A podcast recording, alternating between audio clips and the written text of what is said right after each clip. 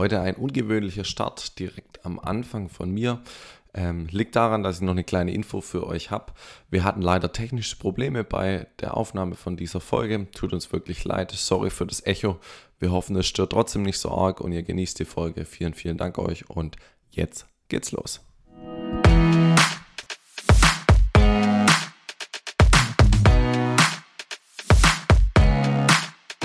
Herzlich willkommen bei The Missionary And his friend. Zwei Freunde, Zwei Welten. ein Podcast.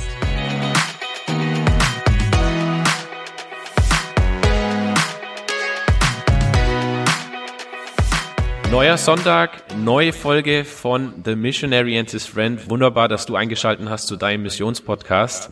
Dem Podcast, der der Weltmission ins Wohnzimmer bringen will oder wo auch immer du bist, vielleicht auch beim Spazierengehen. Ich bin der Felix, ähm, Missionar in Spanien aktuell und ich begrüße ganz herzlich meinen Freund, der Friend, Passi Dürr. Passi, schön, dass du heute auch wieder dabei bist. Ja, richtig, richtig schön. Freue mich auch auf äh, eine echt spannende Folge, die, glaube ich, so vor uns steht. Ähm, ich bin gerade hier in Kirchberg, gar nicht, wo ich sonst schon unterwegs bin. Bin gerade bei Ich Glaub's und das passt eigentlich ganz gut zu diesem Thema. Ähm, aber da werden wir so nachher ein bisschen noch äh, darauf hinweisen. Ähm, aber wir sind heute nicht nur zu zweit, äh, sondern wir haben einen Gast bei uns heute da, den Andi Jägers. Andi, schön, dass du heute Morgen hier bei uns zu Gast bist. Ja, wunderschönen guten Tag auch von meiner Seite. Freue mich, dass ich dabei sein kann. Es ist eine, eine Ehre. Ja. Und Andi, ich glaube, du bist der Erste, der in seinem Büro ein Laufband noch stehen hat und das man im Hintergrund sehen kann.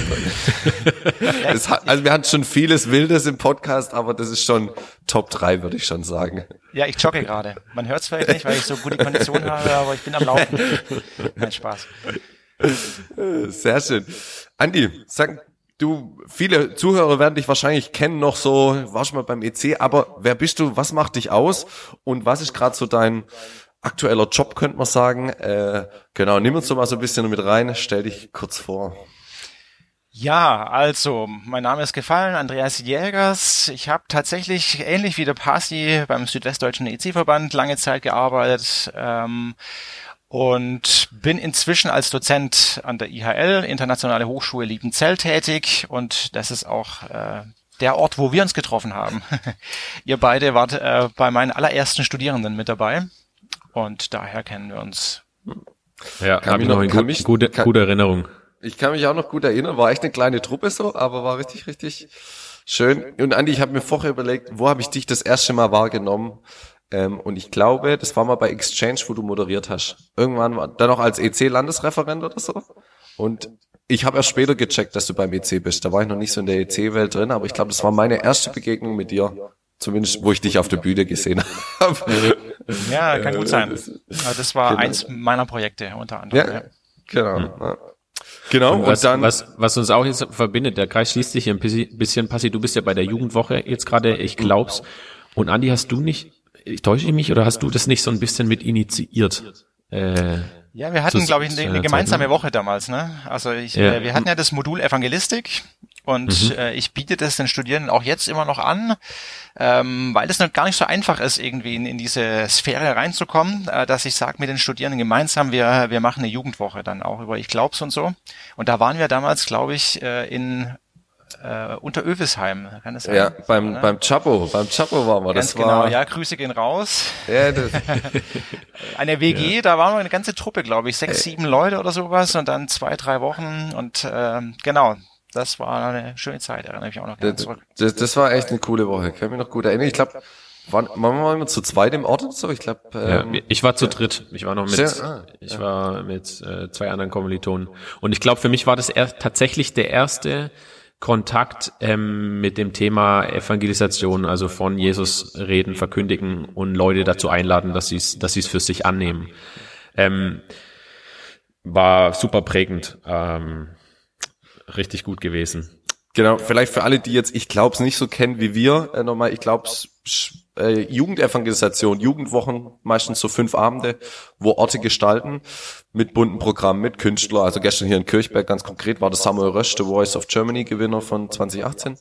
Ähm, genau, und es geht grundsätzlich, dass man Jesus eigentlich Teens vorstellt, die Jesus noch nicht kennen, ähm, genau, und es läuft schon relativ lang bei äh, EC, Andi, weißt du schon wie lang? Ich, Ja, also das war ich habe 2005 damals angefangen und da war das noch in den Kinderschuhen, da lief das so zwei, drei Jahre, also Anfang Nullerjahre irgendwann. Okay, cool. Ja. Genau, heute gibt's natürlich noch True Story, ähnliches Konzept eigentlich.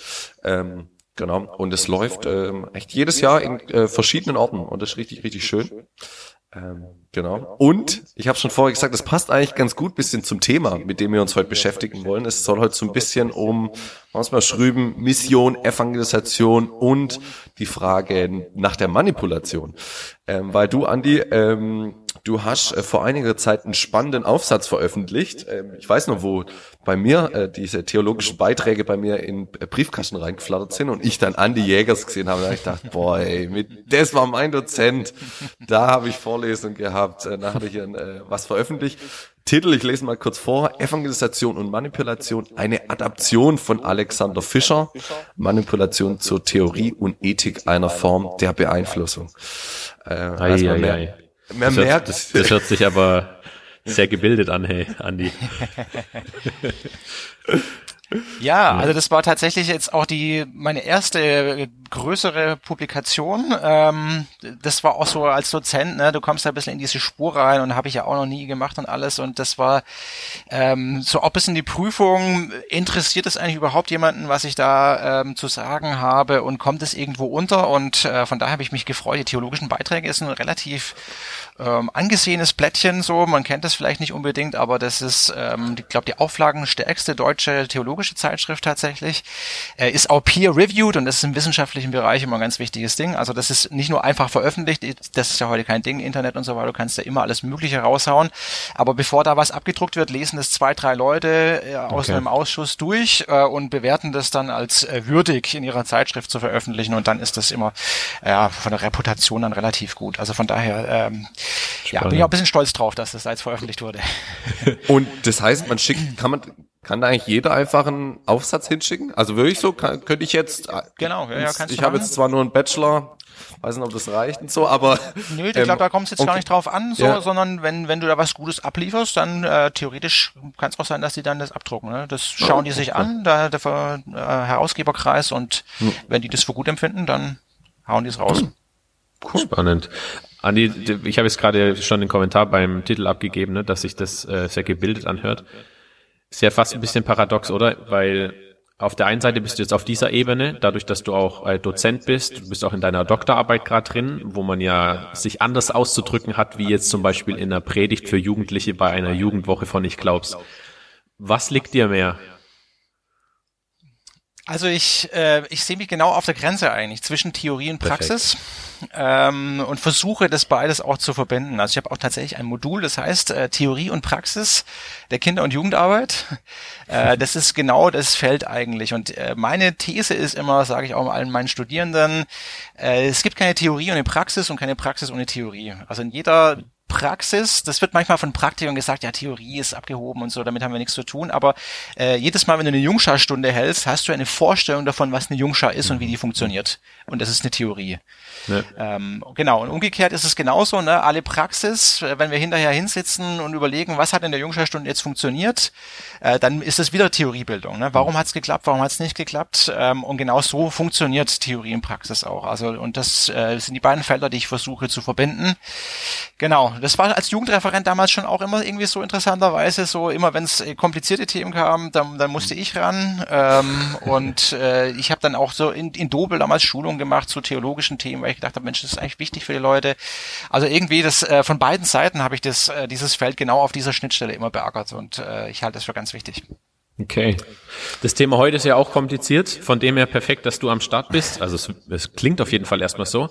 Ähm, wie ist es denn dazu gekommen, Andi, dass du, dass du diesen, diesen Artikel dann geschrieben hast für die theologischen Beiträge zum Thema Manipulation? Ja, also es hat einen ganz langen Hintergrund, ähm, tatsächlich auch aus der Praxis damals.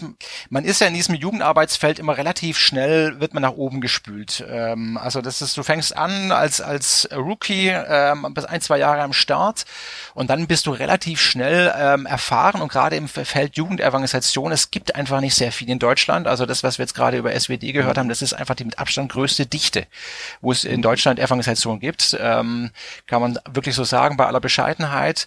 Ähm, es gibt dann eben True Story, früher Jesus House, da kennen es die meisten noch drunter, äh, alle paar Jahre mal äh, und dann ist aber auch wirklich schon relativ dünn, was es sonst noch gibt. Mhm. Und dann habe ich gemerkt, so okay, du bist drei, vier Jahre am Start und hoppla, äh, du gehörst zu Deutschlands erfahrensten Jugendevangelisten irgendwie. Das ist äh, auch ein bisschen ernüchternd eigentlich so, ne, wenn du das zwei, dreimal im Jahr machst und dann hast du relativ schnell zehn Jugendwochen auf dem Buckel und das, da, da kommen viele nie ran. Mhm. Ich habe dann relativ schnell dann mit Coaching angefangen, weil wir auch gemerkt haben, so, ne, die Leute, wenn sie beim ersten Mal am Start sind, das, was ich da letztlich mit euch auch gemacht habe und so, habe ich mit jungen Jugendreferenten gemacht, eine Woche mit denen begleitet, äh, die gecoacht, Tipps gegeben und so weiter. Ähm, wir hatten immer diese Referentenfrühstücke, die gibt's wahrscheinlich immer noch, ne, wo sich die mhm. Leute untereinander treffen. So, Richtig. und überall intern wohlgemerkt, äh, war immer so diese eigene Anfechtung, Manipulation. Das kam bei mhm. fast jedem Referentenfrühstück auf. Ja, wie macht man das und so weiter? Ist es nicht irgendwie zu arg und so? Also, dass ich erlebt habe, dass die, die Evangelisten eigentlich sehr selbstkritisch waren. Mhm. Und das für sich selber eine große Frage war. Also das hat, hat mich da schon lange begleitet und dann gab es einen konkreten Anlass, das war 2018, da war ich beim CVJM hier in Baden, eben auch als Mentor dabei bei einer ganz ähnlichen Jugendwoche, Worttransport heißt es bei denen. Und da war das wieder so, auch bei jungen Evangelistinnen und Evangelisten, die da am Start waren und auch da großes Thema dann bei der Besprechung, ja Manipulation. Und haben wir auch dann drüber geredet. Und am Tag drauf war ich im Auto unterwegs und habe auf Deutschlandfunk ähm, äh, einen Beitrag gehört, eben von diesem Alexander Fischer, äh, sage ich vielleicht gleich mal zur Person ein bisschen was. Äh, das ist äh, ein, ein, Philosoph, der hat eine Doktorarbeit geschrieben, eben zum Thema Manipulation und hat die veröffentlicht im Surkamp Verlag, ähm, genau mit dem Titel eben Manipulation zur Theorie und Ethik der, einer Form der Beeinflussung. Und er hat da einen kurz, kurzen Beitrag, der ist immer noch online übrigens, ähm, kann man nachhören, äh, bei Deutschlandfunk gehabt und genau dieses Thema angesprochen, Manipulation und äh, das hat mich total, ähm, weil es gerade auch zum Zeitpunkt so gepasst hat, irgendwie total geflasht. Ich, ich muss das Buch lesen. Dann habe ich mir das Buch kommen lassen und so weiter. Äh, das hat so 260 Seiten, sowas, ist ein bisschen größer, philosophisches Ding, habe mich da durchgekämpft. Ähm, und äh, ist genau das Ding eigentlich, wo ich dachte, der Ansatz, der passt perfekt. Ähm, weil er da, das sagt irgendwie, also es, Beeinflussung ist etwas Normales. Und die Frage ist, wie, was ist ethisch legitime Beeinflussung und nicht, wo sind da die Grenzen? Und da hat er mhm. Kriterien aufgestellt und die wende ich dann letztlich auf die Evangelisation an. Okay, spannend. Ich finde es, äh, Andi, voll spannend, den Einblick, wo du gibst, so, dass oft das ja von Evangelisten kommt, die Frage. Ich erlebe es auch manchmal, also einmal von Leuten, die vielleicht mit Glaube gar nichts zu tun haben, die sagen jetzt so, jetzt eine Jugendwoche hier irgendwie mit Aufruf, ist das nicht Manipulation? Aber auch manchmal vor Ort, finde ich, ist auch manchmal eine Frage, wo ich so merke, auch jetzt, ich hatte gestern, vorgestern ein Gespräch mit einer Mitarbeiterin, die sagt, sie findet ja, ich glaube es richtig, richtig cool. Ähm, aber so ein bisschen hat sie immer Bauchweh, weil sie denkt, so ist das nicht schon Manipulation und ah, wenn, wenn man die aufstehen lässt oder ähm, so. Und daher vielleicht mal die Frage so ganz am Anfang, was ist denn Manipulation grundsätzlich? Also wie kann man es vielleicht definieren? Ähm, so Genau, wo beginnt, wer, was ist Manipulation? Vielleicht jetzt auch, wie, wie beschreibt es der Alex, äh, Alexander Fischer? Mhm. Ja, schau, jetzt sind wir schon eigentlich im wissenschaftlichen Bereich hier und du merkst es gar nicht. Weil damit geht es natürlich los, dass wir Begriffe eingrenzen müssen und definieren müssen, wenn wir drüber sprechen. So, ne? Ich würde vielleicht sogar nochmal einen Schritt zurückgehen mhm. und äh, fragen, was ist eigentlich Evangelisation? Äh, das ist dann gerade auch im Hinblick auf Felix interessant, ähm, äh, weil bei ihm ist ja Mission das Thema und also da gehe ich in meinem Aufsatz dann auch drauf ein, ganz am Anfang so, was ist denn eigentlich Evangelisation und äh, beziehe mich da auf Klausen. Klausen ist praktischer Theologe in Tabor, bei dem habe ich meine Masterarbeit geschrieben damals. Er hat selber Evangelisation gemacht, auch bei Jesus House und so weiter, also ist im Thema drin. Und er geht zurück auf David Bosch, der ist wiederum ein großer Missiologe, das ist alles jetzt zum Hintergrund, aber er letztlich sagt, es gibt vier ähm, Definitionen, wie Evangelisation und Mission ähm, abgegrenzt werden voneinander. Das erste ist ähm, ein Arbeitsmodell, ähm, wo er dann sagt, äh, das ist, ich gehe erstmal alle durch vielleicht, Arbeitsmodell, äh, Gleichsetzungsmodell, Ersetzungsmodell und Zuspitzungsmodell. Das Arbeitsmodell würde bedeuten, Evangelisation ist im Inland und Mission ist im Ausland. Ne? Also das, was mhm. Felix macht, ist Mission und was wir in Deutschland machen, ist äh, Evangelisation. Gleichsetzungsmodell wäre, die Begriffe sind völlig synonym, äh, bedeutet äh, gar keinen Unterschied. Das vierte ist das Ersetzungsmodell. Äh, Mission sprechen wir gar nicht mehr von, weil das ist irgendwie äh, zu sehr belastet, der Begriff. Wir sprechen nur noch von Evangelisation. Äh, und das Zuspitzungsmodell ist letztlich inhaltlicher Natur, dass äh, das äh, definiert wird. Mission ist so das ganzheitliche. Wir agieren insgesamt so. Und ähm, die Hallo, Evangelisation Hallo. ist so, der, jetzt werden wir gar nicht genau gecrashed hier. Podcast dabei sein. und vor allem wollen wir schon immer wissen von Andy Jägers, warum er immer noch so jung aussieht, nach so vielen Jahren Studenten. Krass. Das finden wir echt. Ja echt faszinierend, Andi. Ja, jetzt müssen wir, glaube ich, kurz mal erklären, wer hier reingecrashed ja, ist. Ja, ich glaube Und das Gute ist, die hören euch ja gar nicht. Und das werden sie jetzt auch nicht. Genau, ähm, ich bin gerade hier, ich glaube es, und der wohnt in einer kleinen Männer-WG und das sind noch zwei gute Freunde von uns, der David Höfer und der Lucky Hein, auch äh, beide EC-Referenten und beide auch bei Ich glaub's am Start. Also wir waren jetzt in einem Podcast dabei, ja. so geil, Alter. Wir ja. freuen uns richtig. Wir hoffen, dass wir jetzt berühmt werden. Okay, kurze Pause. ähm, aber Andi, der, den letzten Punkt vielleicht, äh, den habe ich, das letzte Modell, das ist, ist mir durch die Lappen gegangen. Genau, da haben die die gecrashed. Passt jetzt aber auch ganz gut, weil das ist letztlich die äh, Definition, auf die ich mich dann auch stütze. Das mhm. Zuspitzungsmodell. Also die, das besagt letztlich, äh, äh, Mission ist das Ganzheitliche. Ne? Wir gründen Gemeinden, wir haben soziale Arbeit, wir leben mit den Menschen und so weiter. Es ist einfach das komplette Leben, Mission.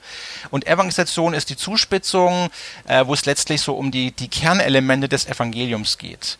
Ähm, und Evangelium heißt ja letztlich gute Nachricht. Ähm, manche denken dann gleich auch an die Evangelien. Das ist aber eigentlich ein relativ später Begriff erst. Also Matthäus, Lukas, Johannes, sowohl ähm, äh, und Johannes natürlich auch. Ähm, äh, wo die, das Leben Jesu dargestellt wird, ähm, aber letztlich heißt es so konkret, ähm, was ist der, der Kern des christlichen Glaubens? So da, darüber zu sprechen ist Evangelisation.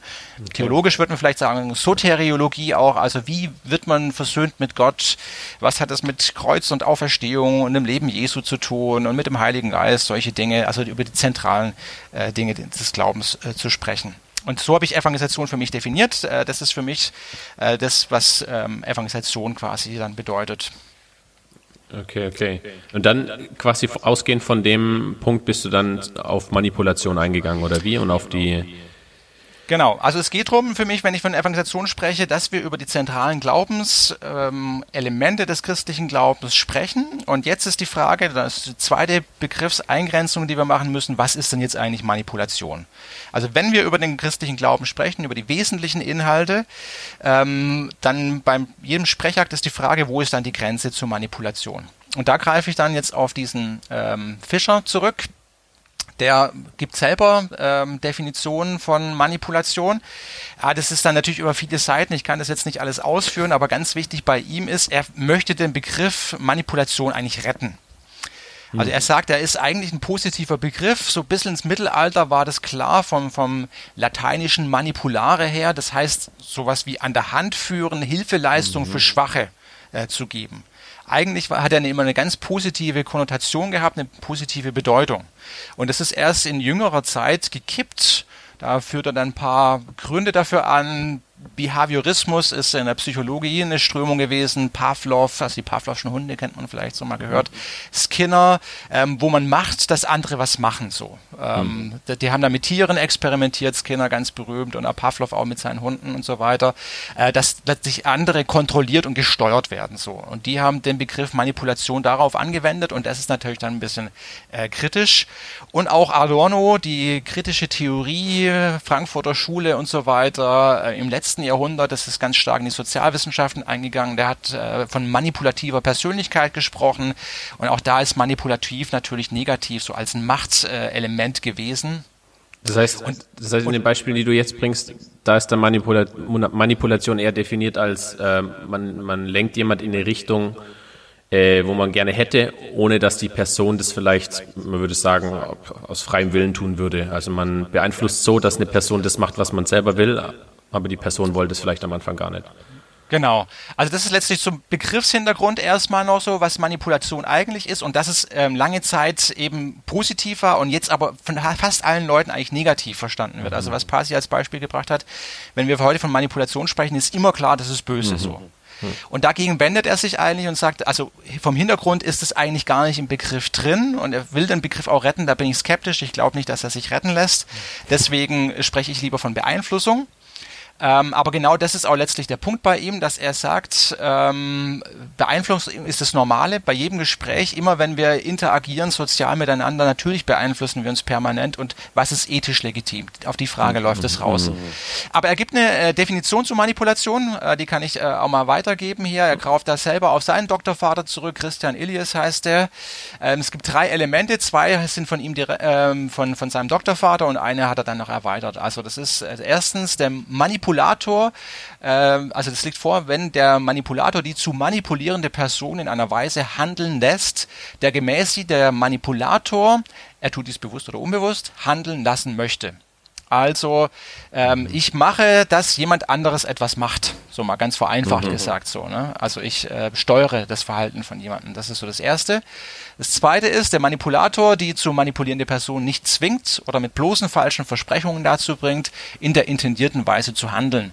Die manipulierte Person wählt freiheitlich die Handlung, was einschließt, dass sie auch hätte anders handeln können. Hört sich immer alles ein bisschen hochgestochen an. Letztlich ganz einfach gesagt, es ist nicht Zwang. Ähm, also es ist ähm, letztlich theoretisch kann die andere Person auch anders handeln, aber es ist eben so subtil unterschwellig, dass sie irgendwie trotzdem das tut, obwohl sie es nicht tun müsste. Vielleicht auch, wenn sie es gar nicht möchte. Zweiter Und sozusagen, Punkt. wenn ich es richtig verstehe, Andi, ist sozusagen Zwang dann sozusagen sozusagen noch stärker, so, noch drüber sozusagen. So, ja, also Beeinflussung, genau. Manipulation, Zwang wäre sozusagen die Reihenfolge genau, das ist ein bisschen. noch böser. Okay. Ja. ja, genau. ja. Aber beim Zwang ist das dann eindeutig so, ne? da lässt sich mhm. das dann auch festhalten und Manipulation ist halt eben so unterschwellig. Das ist auch das, was es so mhm. tricky macht. Das ist so schwer zu greifen. Mhm. So, Fischer entwickelt es dann weiter, er nennt es dann Pleasurable Ends Modell, also ähm, angenehme Ende Modell oder sowas, könnte man vielleicht deutsch sagen. Ähm, der Manipulator ist ein drittes Kriterium, direkt oder indirekt und gezielt die Affekte, äh, die Anziehungskraft von Zwecken betroffener Akteure ändert, sodass diese geneigt sind, auf deren Grundlage zu handeln. Dies geschieht entweder durch die Einführung neuer angenehmer Zwecke oder durch die Schaffung eines situativen Kontextes, in dem ein bereits vorhandener Zweck verstärkt angenehm oder unangenehm erscheint. Ja, das ist jetzt Philosophendeutsch hier.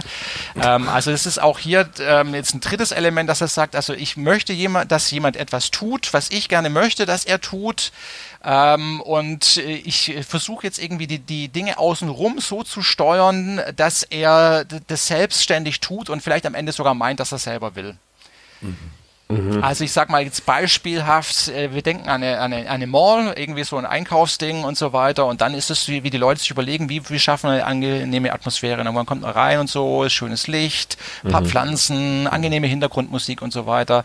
Und es wird eine angenehme Stimmung geschafft, dass die Leute äh, Kauflust entwickeln so das wäre zum Beispiel so ein manipulative, äh, manipulatives Ding, äh, dass eben Hintergrunddinge da irgendwie so äh, arrangiert werden, dass Menschen geneigt sind, äh, das zu tun, was man von ihnen möchte.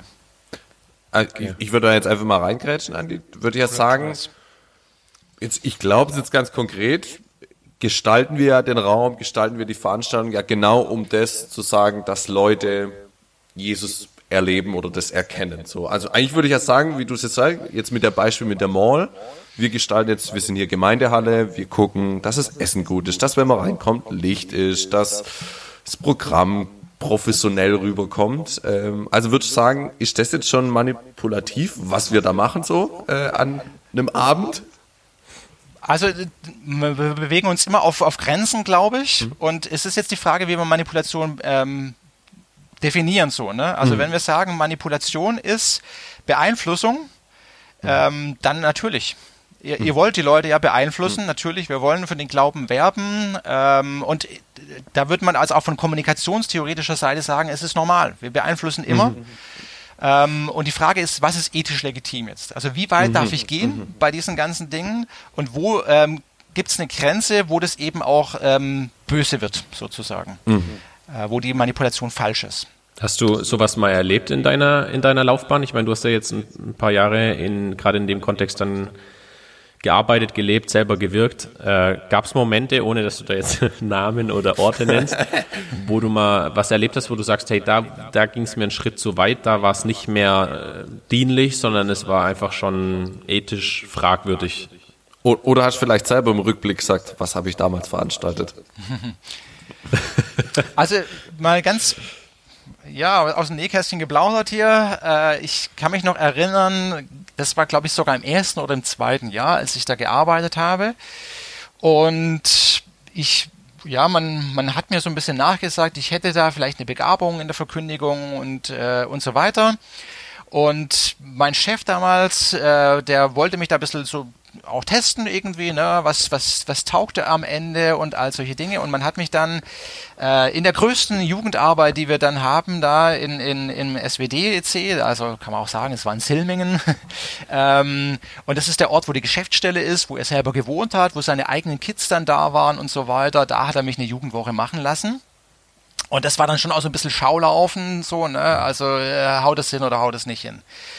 Und ich dann ist es so gelaufen irgendwie, ne, bei Evangelisation, das, ich finde es kritisch, ähm, nur Zahlen zu messen, so, ne? Wie viele Leute sind da, war es gut oder war es nicht gut? Wie viele Leute sind scheinbar zum Glauben gekommen? Ähm, das ist ja überhaupt nicht messbar, so, ne? Was ist denn da jetzt wirklich passiert und so, all solche Dinge? Und trotzdem ist es so irgendwie ein Ding, ne, wo du da irgendwie scheinbar messbar bist. So, und augenscheinlich am ersten Abend ist nichts passiert, es gab keine Gespräche oder sonst irgendetwas. Am zweiten Abend ist nichts passiert, augenscheinlich. Am dritten und vierten Tag auch nicht nicht. So, und irgendwann bin ich nervös geworden und habe gedacht, ja, was, was ist jetzt hier so, ne? Und äh, dann kommst du plötzlich in die, in die Versuchung und das weiß ich tatsächlich nochmal sehr mhm. bewusst damals, bin ich spazieren gegangen und habe mir überlegt, so, also sollen wir einfach die Hemmschwelle runtersetzen, ne? Also es, mhm. ich bin irgendwann auch in so eine Situation reingekommen, dass ich gedacht habe, okay, ich kann ich kann das tatsächlich machen von meinen rhetorischen Fähigkeiten, dass hier eine Reaktion im, im, im, im Raum mhm. ist, dass alle aufstehen und nach vorne kommen. Ähm, es sind so ein paar Mechanismen irgendwie, ich kann machen, dass die Leute was machen. Ich kann die manipulieren, jetzt in, dem, in dem bösen Sinne auch. Ähm, und habe mich aber ganz bewusst immer dagegen entschieden und da war die Versuchung dann da zu sagen. Ich tue einfach mhm. so die Message bisschen runter, ne, Nachfolge und so weiter ist einfach kein Thema mehr und äh, Christus, Herrschaft irgendwie über das Leben oder sowas, mhm. alles weg. Ich mache einfach so ein bisschen Wohlstandsevangelium, piep, piep, piep, Jesus hat dich lieb und so weiter und dann mache ich einfach ganz was Niederschwelliges irgendwie mhm. und dann kann ich Reaktionen erzeugen. So. Mhm. Und ähm, ja, dann habe ich gesagt, nö, das mache ich nicht. Ja. Äh, ganz bewusst gesagt und auch egal, wenn ich jetzt hier, keine Ahnung, da ein schlechtes Image am Ende habe und mhm. alle sagen, ja, der Jägers, der taugt es einfach gar nicht. Äh, ich, ich mache das nicht, ganz bewusst mhm. nicht. Mhm. Ähm, das war damals so eine Entscheidung. Ähm, äh, es sind ein paar Kriterien, die er entwickelt hat. Ich glaube, wenn wir den entlang gehen, dann wird es auch schön greifbar mhm. so. Ne? Ähm, äh, er baut zunächst mal auf auf äh, Chialdini heißt er, das ist ein amerikanischer, inzwischen emeritierter Psychologe gewesen. Äh, der hat Kriterien erarbeitet, wie Mechanismen zur Beeinflussung funktionieren. Also welche Mechanismen mhm. gibt es da? Und da hat er sechs Stück. Das erste ist Knappheit gebe immer ein kleines Beispiel vielleicht so. Ne? Knappheit heißt, äh, beim Verkauf zum Beispiel, ne? nur noch drei Exemplare sind mhm. vorhanden, greif mhm. schnell zu, sonst ist es zu spät. So, ne? Du musst dich heute noch, du musst dich heute ja, noch entscheiden. Genau, am ja, besten ja. jetzt. Kann sein, dass das Angebot gleich zu Ende ist und dann äh, ist es zu spät für dich. Jetzt, jetzt zugreifen. Bei mir ist es immer Zalando so. Da zeigt man vom gewünschten Schuhpaar nur noch eins möglich. Und ich denke, scheiße, muss ich jetzt bestellen oder nicht? Ja. Genau, und das ist so ein Mechanismus der Manipulation. Ne? Und du weißt, eigentlich kommt schon das nächste Angebot äh, um die Ecke, irgendwann kommt es eh wieder eigentlich so, ne? aber trotzdem, es, es macht was mit dir. Äh, das zweite ist Neigung. Äh, Menschen wollen beliebt sein äh, und dieser mhm. Effekt, der kann ausgenutzt werden mit Sympathien. So, ne? Das ist, was man auch so vom Autoverkäufer, weil ich gerne gehe mal in ein Autohaus rein und so weiter, die sind immer super nett zu dir, äh, Freundlichkeit. Und da ist so die, die Strategie so ein bisschen, ne? die Leute finde ich nett, die, die, die nehmen sich Zeit für dich. Jetzt hat er eine ganze Stunde lang investiert, hier dir das Auto vorzustellen und jetzt fühlst du dich geneigt. Er war so nett mhm. zu dir, hat sich so gut um dich gekümmert und jetzt fühlst du dich eigentlich auch verpflichtet, was bei ihm zu kaufen. So, ne? Also die, Freundlichkeit, Sympathie letztlich, die Neigung. Soziale Bewährtheit ist das dritte Element, ähm, dass Leute da geneigt sind, Dinge äh, zu tun, wenn es alle um, um, um sich herum auch tun. So, das ist auch so das Element, was ich bei meinen Kindern schon früh merke, so in der Schule. Alle haben jetzt diese Trinkflasche, jetzt brauche ich diese Trinkflasche mhm. auch. Er ab, ich weiß nicht, kennt ihr diese Dinger? Habe ich auch, habe ich so, auch. Ja, einem Geruchding. Braucht mein Sohn unbedingt, weil die anderen haben das ja und äh, die finden das gut, also braucht er das auch. Das ist so die soziale Bewährtheit. Ja, Wenn es alle machen, dann mache ich es auch. Äh, Reziprozität äh, ist so das klassische Ding im äh, Wahlkampf. So, ich gebe dir was, du gibst mir was zurück. Mhm. Ne? Die, die Parteien kommen ähm, und schenken dir einen Kugelschreiber äh, in der Hoffnung, dass du sie wählst am Ende dafür. weil, weil du denkst in deiner äh, Wahlkabine dann am Ende, ah, ich habe so einen schönen Kugelschreiber von ihm bekommen, jetzt wähle ich die auch dafür. So, ne? Also so funktioniert dieses Werbegeschenk letztlich auf dieser Ebene. Äh, das fünfte Element ist die Verpflichtung, äh, Zugehörigkeit, Pflichtgefühl, Vermeidung von Dissonanzen und so weiter. Du fühlst dich irgendwie verpflichtet Ich habe immer ein Beispiel von meinen Eltern so, die sind seit Jahren, äh, Jahrzehnten immer beim gleichen Stromanbieter und beim gleichen Telefonanbieter. Und ich sage ihnen immer, ja. wechselt zur Konkurrenz, das ist billiger. Hm. Sagen, ach nee, die haben das jetzt so lange so gut gemacht und bestimmt sind die traurig, wenn wir die jetzt verlassen und so weiter. Die fühlen sich da irgendwie verpflichtet, irgendwie bei denen dran zu bleiben. So. Und das letzte, sechste Element ist Autorität. Gestus, Habitus mit Titeln und so weiter, dann sind Leute geneigt, das zu machen.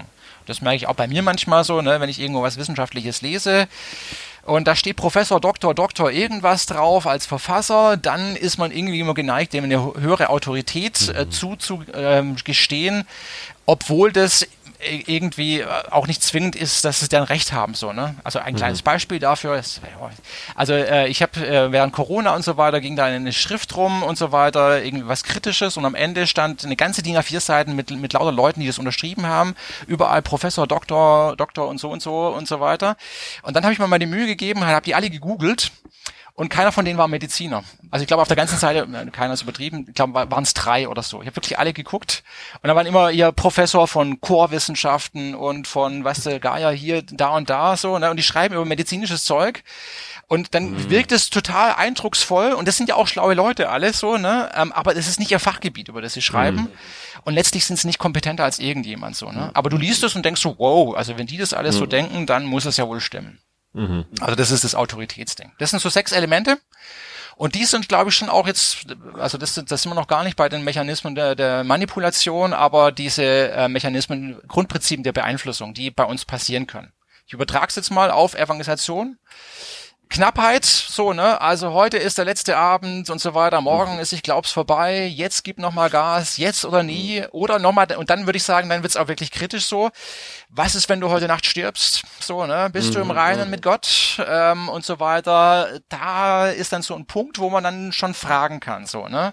Also während das erste so, ne, morgen ist, ich glaub's, zu Ende, finde ich jetzt noch relativ unproblematisch, aber so dieses andere Ding, da geht's dann schon in die Grenze rein, ne? Also könnte sein, du stirbst heute Nacht und so weiter und hin und her.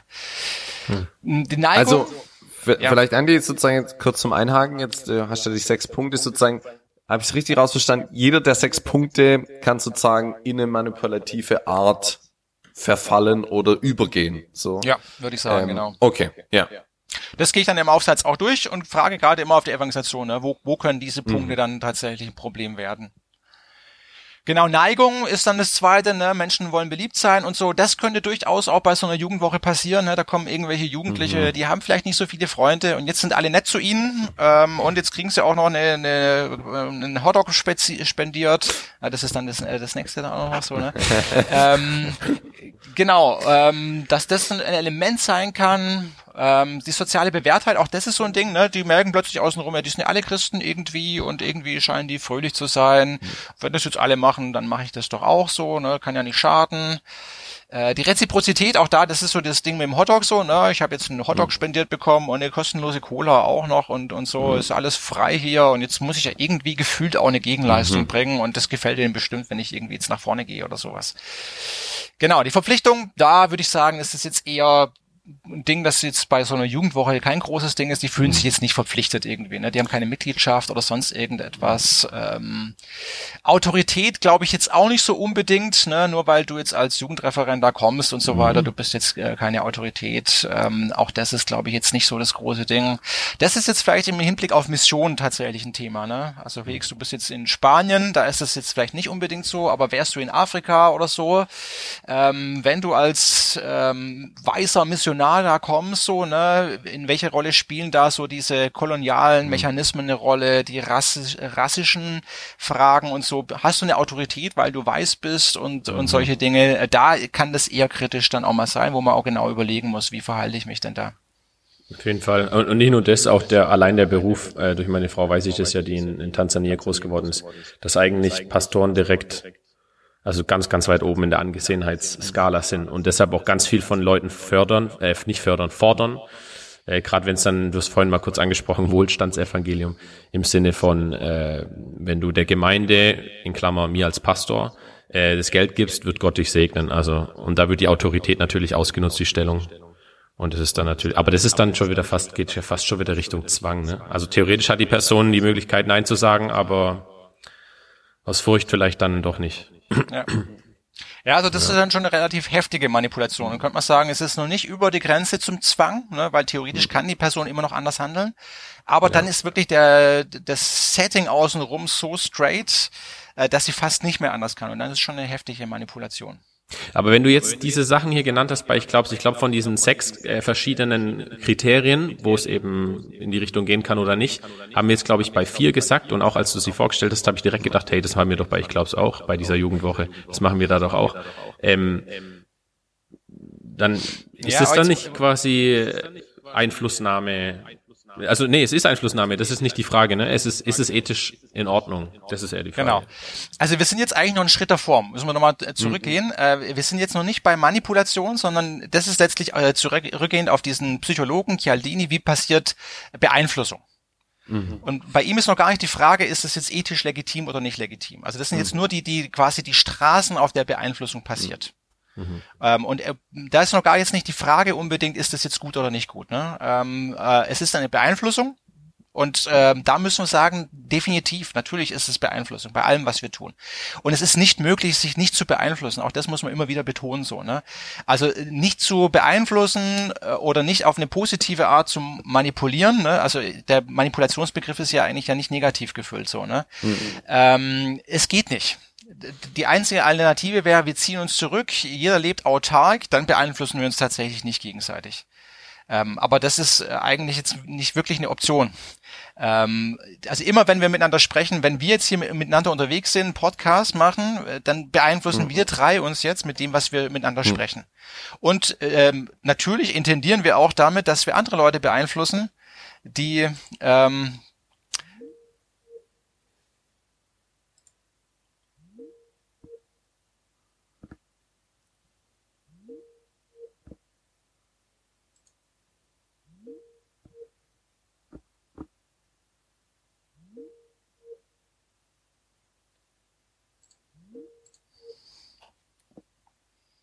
So.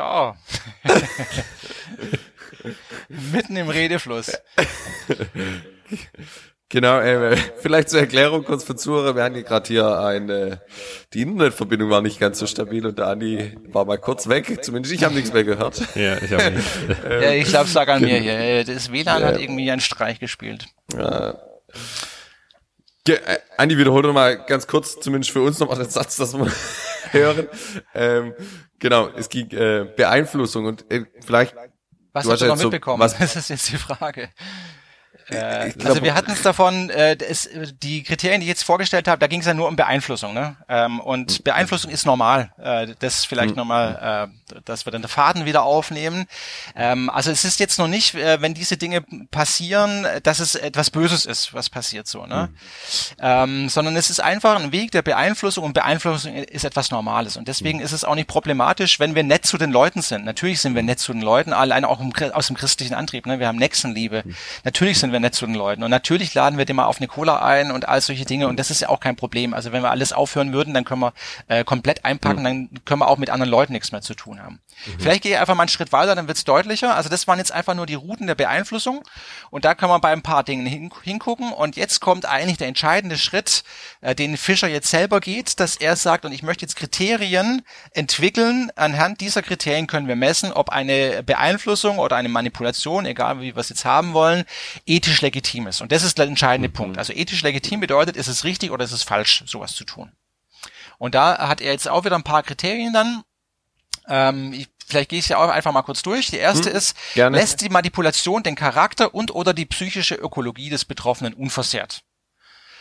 War einfach gesagt, ähm, schade ich dem anderen Menschen ja oder nein? So, ne? Und dann sagt er, wenn ich dem hm. anderen Menschen schaden möchte mit dem, was ich äh, ihn beeinflusse, dann ist es nicht legitim. Mhm. So, also wenn ich jetzt irgendwie, keine Ahnung, ich verkaufe ihm irgendetwas Unverantwortliches, vielleicht mal Beispiel, mein Großvater, als er gestorben ist, meine Eltern und so, das alles irgendwie ausgemistet und so weiter und er hatte einen riesen Virenschutz für, äh, digitalen Virenschutz für 50 Euro im, im Monat. Aber er hatte keinen Computer. So. Mhm. Also irgendjemand hat ihm das Ding aufgeschwatzt, dass er einen ganz tollen Virenschutz hat, den er nie gebraucht hat. So. Mhm. So, und das ist ähm, etwas, das ist auf jeden Fall verwerflich. Das ist eine Manipulation. Irgendein Verkäufer hat ihm das Ding aufgeschwatzt und er hat es eigentlich gar nicht gebraucht und hat ihm damit mhm. geschadet. Er hat dann Geld gezahlt, einen Haufen Geld letztlich, äh, für etwas, was er nicht gebraucht hat. Und da ist es natürlich ganz klar, das ist nicht legitim. Also da hat er der Person, der Manipulator, geschadet und ist bewusst. Mhm. So, das zweite Ding, es, er führt es dann immer noch mit Unterpunkten und so weiter. Das führt jetzt zu weit hier, glaube ich. Äh, das zweite Element ist, ermöglicht die Manipulation noch eine im Sinne der begrenzten Rationalität freiheitliche Entscheidung. So, jetzt ist es natürlich in der Psychologie und so überall eine große Frage ist, gibt es einen freien Willen und so weiter? Ne? Sind wir nicht einfach alle immer Opfer unserer Gehirnwindungen und so weiter? Ist das nicht eine große Illusion, ähm, dass wir überhaupt einen freien Willen haben und so weiter? Die ganze Debatte lassen wir mal außen vor. Aber nachdem, wie wir uns alltäglich letztlich irgendwie das ähm, als Alltagsempfinden haben, äh, kann die, die Person eine, eine freiheitliche Entscheidung treffen. Ähm, genau, oder ist es irgendwie so, das Setting so stark, und das können wir jetzt zum Beispiel wirklich auf eine evangelistische Veranstaltung mhm. anwenden. Ne? Also ähm, ist es so, und ich habe das bei manchen Evangelisationen erlebt so, dass das Setting irgendwie so dicht war emotional. Mhm. Ne, da kommt dann hier der Chor singt hier Jesus, mhm. zu dir kann ich so kommen, wie ich will. Und von überall strömen die Leute und so weiter. Ich habe das an einer Jugendwoche mal erlebt, äh, dass alle Leute nach vorne gegangen sind, nur einer sitzen geblieben. oder da mhm. fragst du dich schon, oh, was hat jetzt hier den Bekenntnischarakter, die, die nach vorne kommen oder der, der sitzen mhm. bleibt. So, ne? Ähm, also wenn es so stark ist, ne, da wird Musik und so weiter und mhm. mit einem Herdentrieb irgendwie gearbeitet, ne, bewusst werden Leute platziert, das ist bei manchen Evangelisationen so, die werden überall verteilt im, im, im Raum und dann, dann stehen die dann auf und so weiter, das ist schon geplant vorher inszeniert, ähm, so dass irgendwie das so emotional dicht ist, dass man mhm. theoretisch natürlich sitzen bleiben kann und das nicht macht, aber mhm. irgendwie so dicht alles ist, dass du es automatisch so mit der Masse mitmachst. Mhm. So. Und, und das ist so ein Punkt, wo wir dann tatsächlich kritisch fragen müssen, wenn das so gemacht wird, dann würde ich sagen, ist es tatsächlich ähm, ethisch sehr fragwürdig. Mhm. So, das zweite also, Kriterium, das dritte wäre dann, sorry, willst du einhaken? Genau, ich, also finde ich echt crazy, wenn man sagt, im Vorfeld Leute zu ähm, sagen, ihr müsst jetzt aufstehen, damit alle, also zum Beispiel jetzt ich, also ich habe das noch nie jetzt hier mitkriegt, wo ich jetzt immer unterwegs war, ich glaube es und so. Ähm, aber da merke ich auch, wow, hey, das wäre für mich äh, wirklich extrem wild. Also da im Vorfeld Leute irgendwie so äh, einzusetzen, damit irgendwie Leute vorgehen. Ja, aber mach gern weiter, Andi, so. Ich habe nur gedacht, so, äh, wo ich das gehört habe, boah, da, ah, da ja, schüttelt's mich. So. Ich finde es auch nicht so sinnvoll. ja. Das dritte Element, was er erarbeitet, ist, äh, dient die Manipulation einem legitimen Zweck. Also wenn ich jemanden beeinflusse, ist die Frage, in welche Richtung. Möchte ich dem mhm. Menschen schaden oder nicht? So, ne? Mhm. Also wenn ich jetzt meinen Kindern sage, bitte lauf über den Zebrastreifen und geh nicht bei Rot über die Ampel und so weiter, dann beeinflusse ich die auch. So. Mhm. Aber warum? Ich will ihnen nicht damit schaden, im Gegenteil, mhm. ich will ihnen ja helfen. So, ne?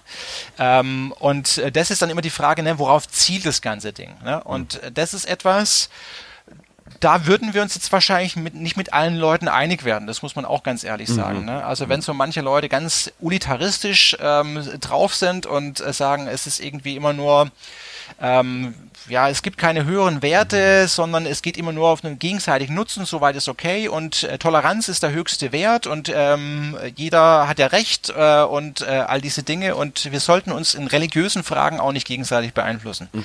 Also da gibt es Leute, die würden sagen, ja überhaupt, dass wir ähm, mhm. missionarisch, evangelistisch arbeiten, ist eigentlich nicht legitim. Mhm. Ja. Ja. So.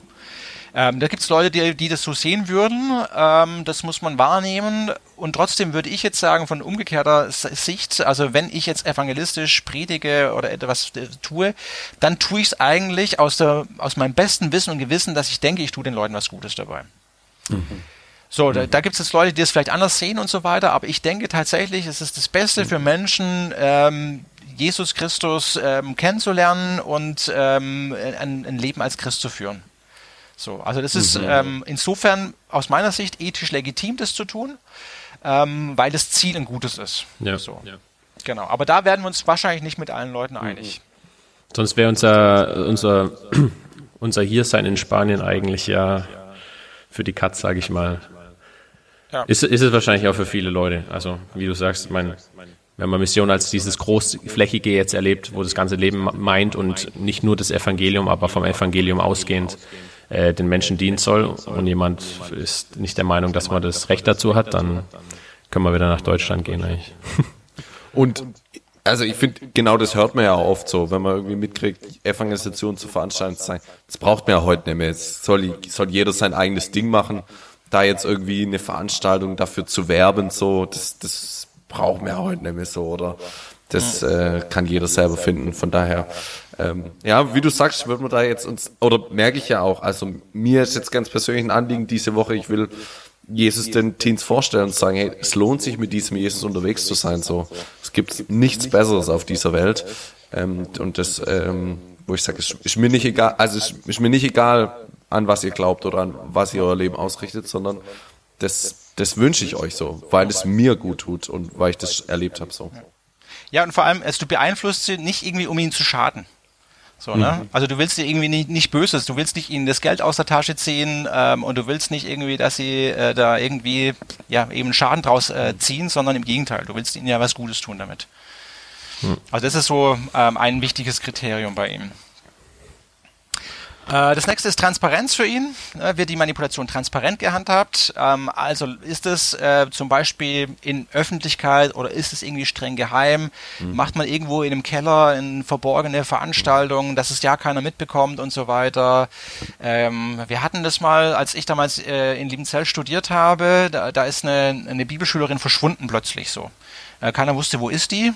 Und dann hat man irgendwie rausbekommen, ja, die ist da bei irgendeiner Sekte untergetaucht und so und das ist so ganz dubios und die hat es auch keinem gesagt dann irgendwie und musste ihr Handy abgeben, all solche Dinge und das ist dann natürlich hochdubios, ne? Also wenn das so eine große Geheimhaltung ist, wenn da keiner wissen darf, wo bist du jetzt gerade und äh, bricht den Kontakt ab mit Leuten um dich rum und all solche Dinge, da ist es natürlich hochproblematisch und dann merken wir auch, das ist auch eine religiöse Strömung. Äh, natürlich äh, kann die äh, hochgradig manipulativ sein. So, aber jetzt, wenn ich dann, ich glaub's denke jetzt, ne, also was ihr macht, ist, ihr geht überall hin, ihr hängt Banner auf, die, die Halle ist offen, da kann jeder reinschlappen, da kann die Presse kommen, das ist immer auch so ein Ding, ne, kann ein Whistle, Whistleblower irgendwie das irgendwie öffentlich machen, all solche Dinge. Also ich glaube, da haben wir überhaupt kein Problem mhm. hier in Deutschland. Und man kann ja, auch, kann ja auch jederzeit theoretisch rausgehen, also wir machen die Tür zu oder sagen, ihr müsst jetzt hier sitzen bleiben, sondern Genau, also ich glaube, Transparenz ist da wirklich überhaupt gar kein Thema. Ähm, es fragt sich jetzt natürlich irgendwie in Ländern, wo es verboten ist zu missionieren, so, ne? Mhm. Ähm, wenn, wenn solche Dinge sind, ähm, wo du gar nicht anders kannst, äh, wie verhält sich das dann da? Ne? Da sind die Fragen dann nochmal ganz anders gestellt. Mhm. Genau, aber das habe ich ja auch eingegrenzt in meinem Aufsatz, wo ich gesagt habe, ich kann jetzt eigentlich nur für den deutschen Kontext sprechen. Mhm. Wenn wir das jetzt anwenden würden auf, keine Ahnung, äh, andere Länder, da kann es sein, dass es auch nochmal sich ein bisschen anders verhält. Ja, geh ruhig weiter mit den. Wie viele Punkte okay. fehlen denn noch von den? Wir haben nicht mal arg viele. Warte mal, es ist noch äh, einer oder zwei, glaube ich. Ne? Machen wir es mal voll durch noch, okay? Ja. Ähm, E ist dann, also der, der nächste Punkt, äh, die, hat die Manipulation keine Langzeitfolgen für die Gesellschaft. Äh, das ist so jetzt natürlich ein großes Ding, aber wo es sagt, okay, was ist, wenn das jetzt alle machen würden, wenn das jetzt ein Trend wird, ähm, ist das ein Schaden für die ganze Gesellschaft, diese Beeinflussung. Ne? Also wenn jetzt alle ich habe jetzt gerade kein Beispiel parat. Ähm, keine Ahnung, alle äh, ihr komplettes Geld ähm, für irgendein Produkt verwenden und dann plötzlich alle kein Geld mhm. mehr haben. Was ist mit der mhm. ganzen Gesellschaft? Was ist, wenn alle, wenn ich jetzt die Leute motiviere, dass sie, keine Ahnung, auswandern nach mhm. äh, Honolulu, äh, und plötzlich sind keine Leute mehr da und dann hast du ein Problem für die Gesellschaft natürlich. Also äh, hat es äh, Folgen für die gesamte äh, Gesellschaft? Das ist letztlich auch die Frage und auch im, im langfristigen Sinne. Und auch da würde ich jetzt davon ausgehen, von christlicher Seite, ähm, wenn Menschen, also ich würde behaupten, Christenmenschen sind gute Staatsbürger, ein Staat kann eigentlich froh sein, wenn er Christen äh, am Start hat, weil die sind ähm, ehrlich und die sind ähm, letztlich ähm, mit hohen ethischen Standards eigentlich ähm, kann ein Staat froh sein, wenn er viele Christen hat. Also von daher würde ich davon ausgehen, äh, dass wir der Gesellschaft überhaupt nicht schaden. So, und jetzt wichtig, also das war das letzte Kriterium für Fischer ist klar, äh, diese Fragen müssen alle positiv beantwortet sein, diese Kriterien, die er aufgestellt hat. Wenn alle. eins davon, ja, alle, wenn eins davon tangiert ist, dann ähm, ist es ähm, Manipulation. Letztlich. Okay. Im negativen oh. Sinne, okay. Ja. Oh. Im negativen Sinne, also eine ethisch nicht legitime Beeinflussung, so muss man sagen. Okay, und würdest du da mitgehen oder? Ja, also ich würde ähm, schon sagen, dass man das äh, teilen kann. Ja. Okay.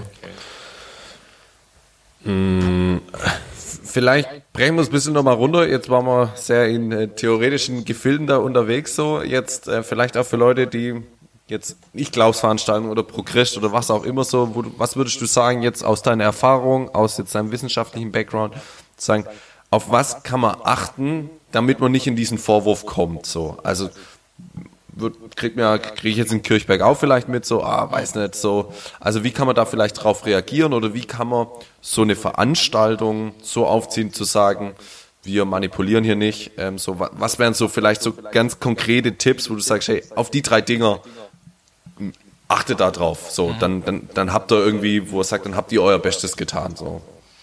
Ja. Ich würde mit der Verkündigung anfangen. Das mhm. ist der erste Punkt. Ähm, was verkündigen wir eigentlich so? Ähm, und ja, da gilt es eben zu sagen, auch, auch ehrlich zu sein und äh, eben jetzt kein reines Wohlstandsevangelium zu verkündigen und zu sagen, hier piep, piep, piep und dein Leben wird super und so weiter, alles ist perfekt, irgendwie mit Jesus und so weiter. Also dass man das so verflacht, mhm. sondern ich habe das in meiner Verkündigung auch immer gesagt, ja, und es ist, es hat eben auch Konsequenzen so. Ne? Ähm, mhm. ähm, das ähm, Leben mit Jesus ähm, heißt, ich, ich äh, habe auch einen Maßstab für mein Leben, einen hohen Maßstab. Ähm, und es ist auch nicht immer einfach. Auch das ist so etwas so, was ich immer wieder in der Verkündigung auch gesagt habe. So, ne? Kann auch sein, dass es manchmal schwierig. Die Leute lachen einen vielleicht aus, wenn man, äh, keine Ahnung, in den Jugendkreis geht oder wenn man betet, mhm. äh, all solche Dinge, wenn man das denen sagt. Ähm, also es ist auch nicht immer einfach. Ähm, kein billiges Evangelium so. Ne? Mhm. Äh, Bonhoeffer hat ja mal gesprochen von teurer und billiger Gnade so. Ne? Mhm. Also dieses, diese Inhalte so runter transformieren, dass im Prinzip so billig sind, dass einfach jeder sagt, ja gut, piep, piep, piep, Jesus hat mich lieb halt. Ne? Also das ist der erste Punkt, Verkündigung, ehrlich. Ne? Was heißt es, mhm. Jesus nachzufolgen und was ist auch der Preis, ähm, mhm. den man dafür bezahlt? So, ne? Da, da fängt es an mit der Verkündigung. Äh, da finde ich, die muss ehrlich sein und das ist so vielleicht auch so eine, eine Versuchung äh, für, für Evangelisten. Ne? Man möchte eine Resonanz erzeugen äh, und entsprechend äh, verknappt äh, oder transformiert man den Inhalt runter und macht den letztlich ähm, verträglicher mhm. sozusagen. Ja. Ähm, ein zweites Element ist tatsächlich jetzt, das Kritischste insgesamt bei einer Evangelisation ist tatsächlich dieses Aufrufding. Deswegen mache ich meine Vorlesungen auch immer sehr ausführlich. Wir sprechen da, glaube ich, zwei oder drei Einheiten darüber. Äh, ausführlich, wie macht man sowas? Ich, ich halte es für legitim, das zu machen. Äh, wir haben das an ganz vielen Stellen, dass wir biografisch ähm, so ähm, quasi Rituale haben, auch ganz profan so. Ne? Also mhm. Also wir haben jetzt bei unserer Tochter gerade den Schulanfang äh, durch und so, da gibt's Rituale, Übergangsrituale. Das ist was ganz Normales, wir mit Schultüte und all den Dingen und so weiter. Dann gibt's eine Veranstaltung. Wir haben das ein Ritual bei einer Hochzeit, ähm, bei einer Beerdigung natürlich. Äh, überall gibt's diese Übergangsrituale und ich äh, finde es auch legitim zu sagen, ja, wir machen, äh, wir Inszenierung einer Antwort, so hat es mal ein anderer Forscher geschrieben. Ähm, das hat, haben wir letztlich auch bei einer Konfirmation. Ne? Auch mhm. das ist ja letztlich genau das Ding, was wir da mal haben. Ähm, und da wirklich eine Form dafür zu schaffen, dass jemand sagt, ja, ich möchte als Christ tatsächlich mhm. leben. Also das ist äh, ein legitimes Ding.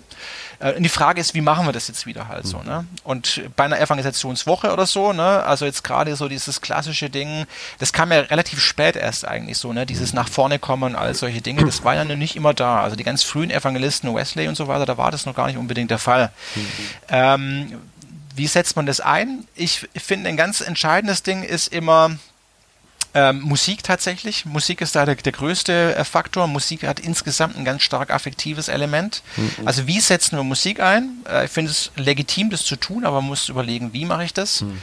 Und dann auch die Rhetorik so. Ne? Also kurbel ich da drei, viermal so. Ne? Mhm. Also mache ich einen Aufruf und sage, okay, wer jetzt äh, das machen möchte, der kommt nach vorne oder macht dies oder jenes äh, und kurbelt dann nochmal und nochmal. Und ja, und ich, der Heilige Geist hat mir gerade direkt gesagt, jetzt sind gerade noch ein paar Leute drin, die kämpfen gerade noch und denen soll ich jetzt nochmal sagen, äh, tu es doch bitte und so weiter. Äh, und dann kommt nochmal die Kurve und nochmal die Kurbel und so weiter. Das ist dann auch so ein Punkt, mhm. wo ich dann denke, wow, ähm, mhm. ist ein bisschen arg irgendwie. Und was ich dann praktisch auch wirklich gemacht habe, ist, dass ich den Leuten gesagt habe, hey, überlegst du doch bis morgen. So. Mhm. Weil ich mir auch gedacht habe, so ich will eigentlich, was, was ich als allerletztes will, ist, dass die am nächsten Morgen aufwachen, sich einmal schütteln und sagen so, äh, was war jetzt eigentlich gestern los mit mir? Mhm. Äh, wie, wie, konnte es dazu kommen? Ähm, wollte ich doch eigentlich gar nicht. Also das will ich wirklich komplett überhaupt gar nicht, dass jemand so äh, am nächsten Tag dann tickt. Und deswegen habe ich die Leute dann sogar fast ermutigt, manchmal zu sagen, hey, mach's nicht heute. Mhm. Ähm, überlegst dir gut. Und ich habe dann immer so, es gab ja diese Kärtchen, habt ihr wahrscheinlich immer noch so mhm. irgendwie, wo dann in, so ein paar Tipps drauf sind, wie lebt man als Christ und äh, was könnte man machen und ein Gebet draufsteht und so weiter. Und, und habe die verteilt großzügig und gesagt, hier komm, nimm dir das mit nach Hause. Überleg dir das, ob du das willst. Mhm. Wir haben jetzt morgen nochmal eine Veranstaltung, übermorgen kannst du es immer noch machen. Ähm, das läuft ja nicht weg. Ähm, also mhm. fast entgegen eigentlich gewirkt, äh, um ähm, das zu verhindern, dass die Leute es nur aus dem Affekt rausmachen. Okay, drei gute Punkte. Würde ich sagen. Wir sind äh, nämlich auch schon recht weit, ne? Ich meine, wir hatten eine technische glaub, Unterbrechung, das, aber. Das, das wird, glaube ich, eine der längsten Folgen. Andi, das spricht für dich. Wow. Äh, und das spannende Thema. Und ich glaube, man könnte wahrscheinlich, du sowieso als Evangelist, äh, Dozent noch Stunden über dieses Thema reden. ähm, aber vielen, vielen Dank ähm, für das Mit hineinnehmen. Auch so also ich merke, da bin ich einfach kein äh, wissenschaftlicher Typ und so. Aber cool, dass es so Leute gibt wie du, die das dann runterbrechen. Ähm, genau. Vielleicht am Schluss noch so, jetzt hat man auch viel über, äh, wo Evangelisation negativ ist oder so. Vielleicht noch von dir so als langjähriger Evangelist. Was begeistert dich, so, ich glaub's Wochen evangelistisch unterwegs zu sein, wo du sagst, hey, warum lohnt sich's vielleicht trotz dieser Herausforderungen und auch manchmal diesen Diskussionen, das zu machen als Gemeinde, Jugendarbeit, Organisation, was auch immer? Also da muss ich jetzt natürlich theologisch anfangen, aber aus Überzeugung tatsächlich. Was mich begeistert, ist Jesus Christus tatsächlich. Ähm, das ist meine tiefe Überzeugung, die allem zugrunde liegt, ähm, dass dieser Jesus Christus Gottes Sohn ist, der auf die Welt kommt. Ähm, und das ist äh, etwas, was man sich ja kaum vorstellen kann. Äh, und eben diesen Schritt, Philippa-Hymnus lässt grüßen, also Christus-Hymnus in Philippa 2, so, ne, äh, und diesen Weg bis zur letzten Konsequenz geht, den höchsten maximalen Preis hm. äh, bezahlt für uns, um Gemeinschaft mit uns zu haben, um hm. uns mit, mit sich zu versöhnen. Äh, am Kreuz und dass der Tod besiegt ist, äh, Gott erweckt ihn wieder aus den Toten und wir können ihm, ihm äh, diese ewige Verbindung mit Gott haben. Äh, das ist meine Überzeugung, dass das stimmt. Ähm, und das ist die beste Nachricht überhaupt. Das ist das Evangelium und das ist meine Begeisterung. Das ist der, der, der Grundsatz für alles. Ähm, das ist meine erste Begeisterung. Und dann daraus, zweite kann man sagen, ist tatsächlich Jugend ähm, weil ich das erlebt habe, was für eine Dynamik mhm. ähm, in der Jugend einfach ist. Das hängt ein bisschen mhm. natürlich mit, dem, mit äh, entwicklungspsychologischen Dingen zusammen. Ne? Da ist einfach viel in Bewegung in diesem Alter. Äh, das wissen wir auch aus, aus der Forschung äh, psychologischer Natur. Ähm, es ist ganz viele Lebensfragen, die da sind und äh, ich, ich habe Jugendliche ganz stark so erlebt, die, die stellen die ehrlichsten Fragen und die, die stellen mhm. sich wirklich die Fragen, wie gelingt mein Leben Mhm. Ähm, für was lohnt es sich zu leben und für was lohnt es sich zu sterben? Ne? Also die sind so mhm. radikal irgendwie, so radikal mhm. ehrlich manchmal. Äh, und da mit ihnen unterwegs zu sein und diese äh, tiefsten äh, theologischen Fragen, die sie letztlich haben, ne? für was lohnt sich ein Leben? Warum gibt es mich? Was ist Sinn und so weiter? Das sind Fragen, die sie wirklich haben äh, und wo wir Antworten dafür haben, glaube ich. Äh, da haben wir äh, sehr gute Antworten drauf und mit diesen Leuten darüber zu sprechen und dann eben diese Dynamik zu spüren auch, ne? Ähm, was sich Veränderungen in einzelnen Menschen ähm, einstellt, finde ich phänomenal. Also was sich da Veränderungen im Leben von einem Menschen ähm, gesehen habe. Und das ist so, was wir da auch hatten, ne, mit, mit, dieser charakterlichen Unversehrtheit. Das schadet den Menschen nicht, sondern im Gegenteil. Ich staune, mhm. was, was Gott aus Menschen tut, wo du es nicht für möglich mhm. halten würdest, mhm. äh, wenn sie Jesus nachfolgen. Das ist, was mich auch begeistert. Schönes Schlusswort. Damit können wir doch aufhören. Andi, wir sagen vielen, vielen Dank, dass du dir Zeit genommen hast, bei uns hier im Podcast zu Besuch zu sein, ähm, unsere, äh, deine Gedanken mit uns zu teilen. Ähm, genau, und richtig, richtig schön, dass du Evangelisten von morgen in Liebenzell ausbildest. Echt richtig cool. Ähm, du hast mich, ich glaube, und ich spreche auch für den Felix, da echt cool geprägt auch. Ich kann mich noch voll gut erinnern da an die Ich Glaubswoche mit dir gemeinsam. Ähm, und äh, genau, von daher vielen, vielen Dank dir. Ähm, vielleicht noch, ähm, diesen Aufsatz von dir ist jetzt nicht öffentlich einsehbar kann man, ich weiß nicht, ob man, wenn jetzt Interessenten gibt, die sagen, wow, ich will mich noch ein bisschen reinlesen, kann man sich da irgendwie an dich äh, oder können, an, äh, können wir dir da deinen Kontakt weitergeben, wo man sagt, man kann dir mal noch schreiben und du kannst da was rüberschicken oder ähm, wie läuft das? Wie kommt man da ran? Ja, also eine Sache, ich habe jetzt die Rechte tatsächlich abgegeben, die habe ja. ich nicht mehr auf diesem Aufsatz. Äh, aber ich habe einen ganzen Stapel an Belegexemplaren tatsächlich hier noch rumliegen. Die sind da sehr großzügig. Ich habe da zwei Kartons bekommen. Ähm, also wenn das wirklich jemand haben möchte, dann kann ich da, äh, das ist so DIN A5-mäßig, schickt mir einen frankierten Rückumschlag, dann ähm, kann ich die auch verschicken, die Dinger. Also ich habe da wirklich noch ein paar am Start. Genau, also dürft ihr gerne Kontakt mit uns aufnehmen, dann können wir einen Kontakt zum Andi herstellen. Gut, Felix, was gibt's noch zu sagen zum Schluss? Ich würde sagen, alle, alle Studierenden in Liebenzell, die die Möglichkeit haben, das Modul beim äh, Andi zu besuchen, Evangelistik, macht es. Und alle, die Evangelistik besuchen, sollen bei, ich glaube, beim SWDEC am Start sein. So schaut's aus, genau. Also ein paar Empfehlungen haben wir. Super, ja, dann wünschen wir euch eine richtig gute Woche, ähm, dass ihr gut reinstartet und ähm, genau, vielleicht dadurch jetzt auch ein bisschen sensibilisiert worden seid in den Veranstaltungen, die bei euch in der Gemeinde laufen, ähm, zu schauen, hey, wie, wie sieht's eigentlich bei uns aus? Wie sind wir da unterwegs? Gibt's bei uns eine große Freiheit und äh, Menschen werden nicht zu etwas gedrängt oder gibt's hier und da vielleicht auch mal Punkte, über die man reden könnte und sollte? Ähm, von dem her Mut da dazu. Denn ich glaube, das Letzte, was wir wollen, ist Menschen manipulieren aus irgendeinem nicht eigenen Willen, Jesus äh, besser kennenlernen zu wollen oder ihn, an ihn zu glauben, sondern dass das aus freien Stücken passiert und aus Überzeugung. Möchte ich auch nochmal unterstreichen. Also das lässt sich übertragen auf alle, ähm, alle Gespräche, alle persönlichen Beziehungen, alle Veranstaltungen. Also nicht nur, was wir jetzt hier speziell hatten auf Evangelisation und Mission. Ja, ja. so schaut's aus. Gut, bevor wir nochmal eine Runde drehen, würde ich sagen, wir hören auf und äh, wünschen euch allen noch einen schönen Tag. Ähm, viel Spaß und cool, dass ihr uns hört. Gerne Werbung machen. Andi, danke, dass du da warst. Macht's gut. Macht's gut, ciao. Ciao, Gott mit euch.